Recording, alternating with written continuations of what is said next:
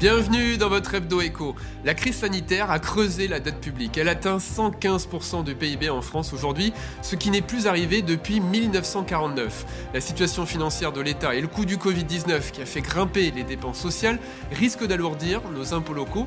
Est-ce que cela va notamment faire exploser les impôts fonciers? On va en débattre avec Stéphane Delpera, qui est vice-président de Bordeaux Métropole, en charge du développement économique, maire de Saint-Médard-en-Jalles aussi, et Patrick Mérian, qui est le secrétaire de Solidaire Finances Publiques en Gironde. On commence avec vous, Stéphane Delpera, avec la crise sanitaire. Toutes les municipalités ont vu leurs recettes baisser. Euh, on voit aussi évidemment les dépenses qui ont augmenté, donc avec le Covid-19. Comment aujourd'hui vous faites face sans rogner sur les investissements?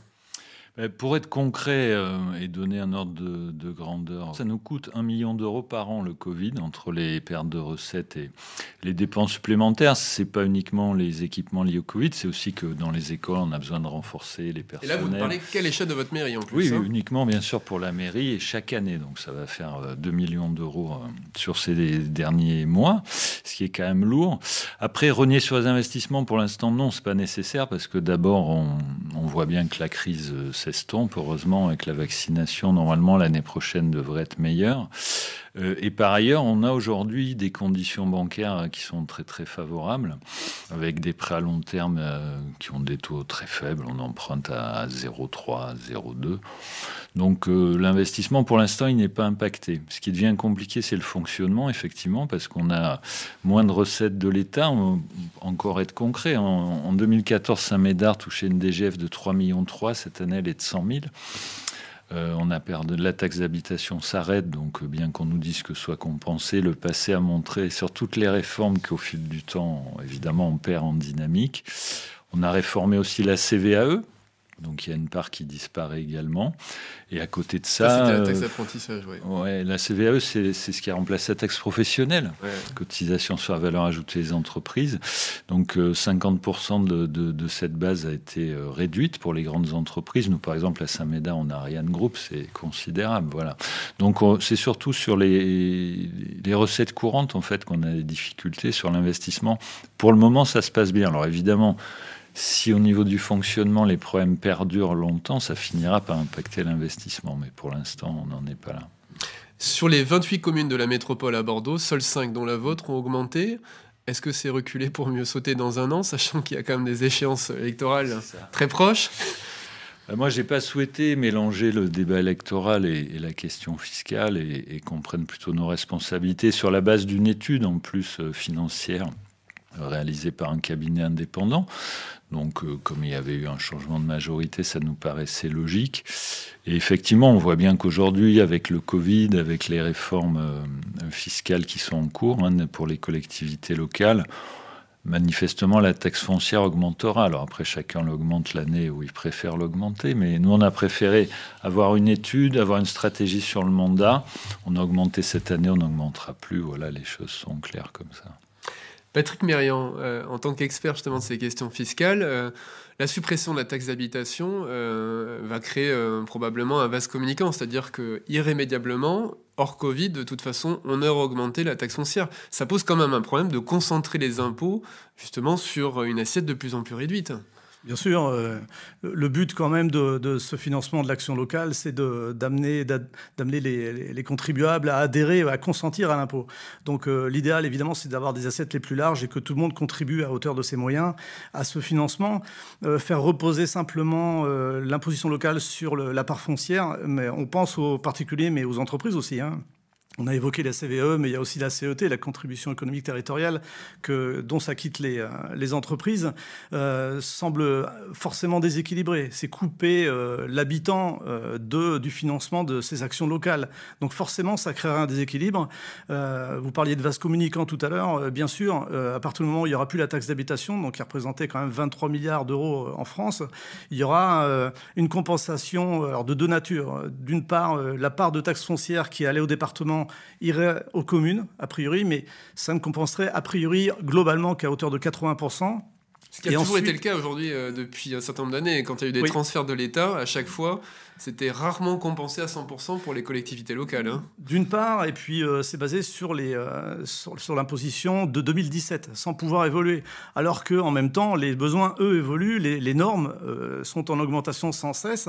Et la population, en Gironde, en métropole aussi, ne cesse de croître tous les ans. Donc ça veut dire qu'il faut des équipements supplémentaires, des écoles, davantage d'infrastructures sportives et autres, culturelles, pour répondre aux attentes de la population. Quoi, hein. Absolument. Et puis vous avez évoqué les effets de la crise, forcément aussi avec euh, toutes les entreprises qui ont dû euh, fermer la porte, les personnes qui perdent leur emploi aussi, des rentrées fiscales en moins aussi. Hein, euh, donc par le, fait que les impôts de production diminuent, hein, tout ce qui est TVA, taxes foncières, etc., forcément, mécaniquement diminue, il y aura forcément un manque à gagner. Et la, compensation de l'État, effectivement, n'était déjà pas forcément au rendez-vous au moment de la suppression de la taxe professionnelle. On peut aussi douter du fait qu'elle soit au rendez-vous au moment de la disparition de la taxe d'habitation, qui reste quand même à ballon d'air pour les usagers, c'est évident. Mais il faut imaginer qu'à partir du moment où on vous en prend d'un côté, on vous le reprend de l'autre. Comment on fait quand on est maire, euh, justement, euh, c'est d'Elpera, où on voit que les courbes se croisent, mais dans le mauvais sens, justement. On voit des dépenses qui augmentent, des attentes et des exigences aussi de la population qui sont beaucoup plus fortes. Et en même temps, les dotations de l'État qui ne cessent de baisser, la crise sanitaire qui rajoute là-dessus euh, des problématiques financières pour vous. Comment vous allez faire du coup au niveau des mairies? Est-ce que ça veut dire que on, va rogner sur les investissements ou on va apporter un service euh, public de moindre qualité? On est obligé de faire attention à tout. Euh, ce qui est dommage parce que Patrick Marion le disait à l'instant, on est dans une période post-Covid, on l'espère bientôt, où, justement il y a un fort besoin d'action sociale, d'action culturelle, d'action sportive. Les clubs ont beaucoup souffert, les associations, les commerçants, les entreprises. Donc la commande publique. On aurait besoin de relancer, de mettre de l'oxygène dans, l'économie locale et c'est le moment où on a des, problématiques financières qui s'imposent à nous. Donc il faut, euh, il faut être vigilant en permanence sur le moindre recrutement, sur la moindre dépense, ce qui à mon avis dans la période n'est pas une bonne chose. On sait hein, que la, relance de l'activité passe beaucoup par, par l'action des collectivités locales. Aujourd'hui, c'est quand même l'essentiel de l'investissement public hors dépenses militaires, c'est 80% les collectivités locales. Donc malheureusement, c'est pas une bonne idée. Et j'ajoute que euh, à ce qu'a dit Patrick Marie en l'instant, c'est que ça pose aussi un problème politique de consentement à l'impôt. Moi, j'ai eu des premières réactions là-dessus d'habitants qui me disent mais pourquoi les locataires ne paient plus d'impôts. Moi, je suis propriétaire, on va me demander de payer la taxe foncière. Mon voisin, il est locataire, il ne paye pas, c'est injuste. Voilà.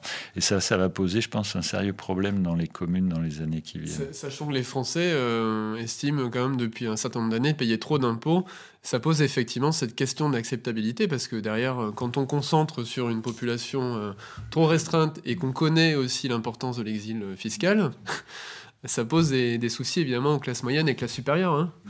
Forcément, ça pose oui, oui, ça pose des problèmes.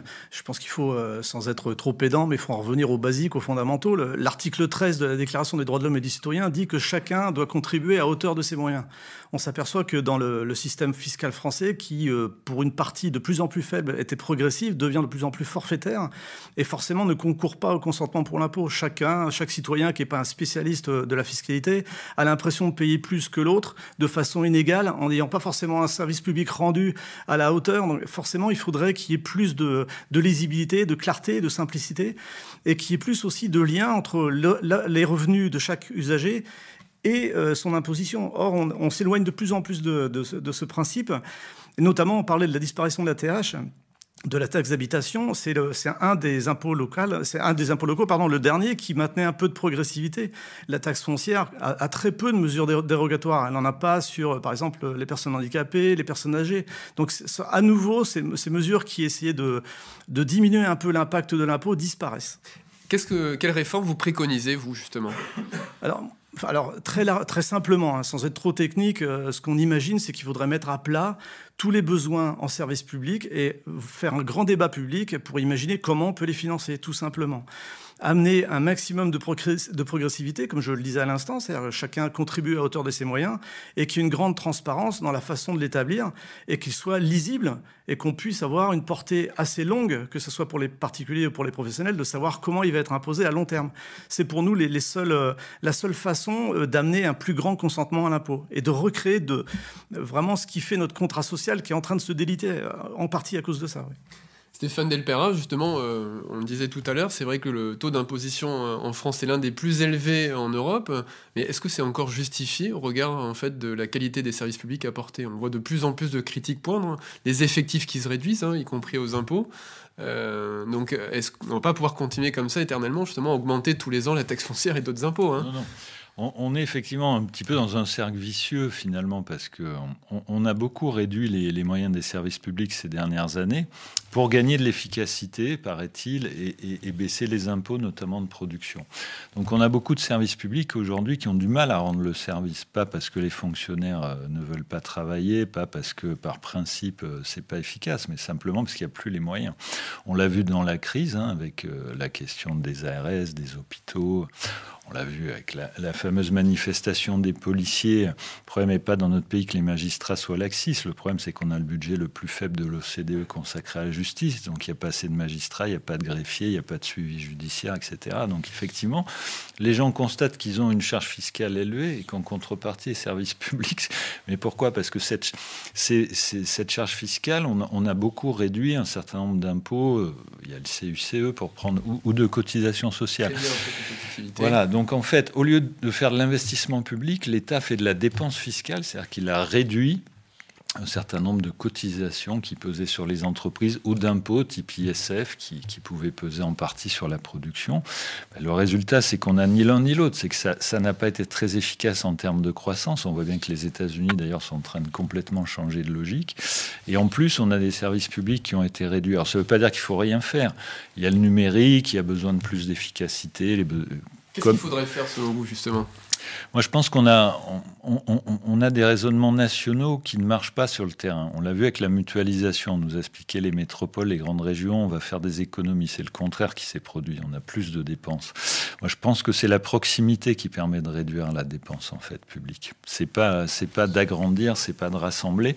On voit que quand c'est bien géré, c'est parce qu'il y a une proximité, il y a une vraie connaissance des dossiers. Et donc, il faut en revenir à ça. Il faut faire confiance, je pense, aux, aux responsables locaux. Puis après, il y a sûrement des, réformes. Je pense qu'on a trop de niveaux de collectivité. Certains proposent par exemple l'élection des métropoles au suffrage universel. Je pense que ce n'est pas une bonne idée. Est-ce qu'on va rajouter une collectivité territoriale qui aujourd'hui n'existe pas? Ou alors on veut supprimer les communes? moi, moi, je ne vais pas vous dire les mairies. J'aime beaucoup les mairies. Non, mais pour être sérieux, il y, a sans doute en, en milieu urbain notamment milieu rural, c'est autre chose. Mais il y, a, un sujet, je pense, métropole-département qui est en train de, se poser. On l'a vu à Lyon. Bon, enfin, à Lyon, ça s'est fait justement parce que le département avait des graves difficultés financières. Mais en tout cas, il faut clarifier tout ça parce qu'on n'y comprend plus rien. Puis euh, au niveau de l'État, il faut sûrement... Euh, bah, distinguer les dépenses régaliennes qui aujourd'hui font défaut sur la police, sur la justice, sur un certain nombre de sujets, même sur la défense, où je pense que l'Europe est en train de, reculer et, ça finit par se payer, parce que quand vous êtes faible d'un point de vue géopolitique, ça se paye d'un point de vue économique aussi, on, l'a toujours vu. Donc il faut sûrement que l'État revienne aussi, arrête de se mêler de tout, de faire des annonces. Euh, vous parliez des, dotations en collectivité, mais au fond, c'est même pas l'essentiel, même si c'est déjà une grave difficulté, mais c'est les annonces perpétuelles. Par exemple, on vous dit, bah, il y a une nouvelle loi pour l'isolation des bâtiments. Ça part d'un bon sentiment. Si vous ne faites pas isoler vos bâtiments, vous serez pénalisé. Mais à quel argent on le fait Donc voilà, et on, nous fait ça sur l'accessibilité, on nous fait ça sur tous les sujets. Donc euh, c'est une machine à faire des annonces qui ne coûtent pas à l'État et que les collectivités doivent prendre en charge. Donc euh, il y a quelque chose qui ne va pas là. Bah, merci beaucoup à tous les deux. C'est un sujet complexe sur lequel on reviendra. Merci pour votre écoute. Vous pouvez retrouver tous les épisodes de l'Hebdo Echo sur notre site internet sudouest.fr ou bien sur la plateforme d'écoute de podcast de votre choix, YouTube, Spotify, Google Podcast et Apple Podcast. Vous pouvez aussi regarder la version vidéo de cet entretien via la page de TV7 sur sudouest.fr. Merci et à bientôt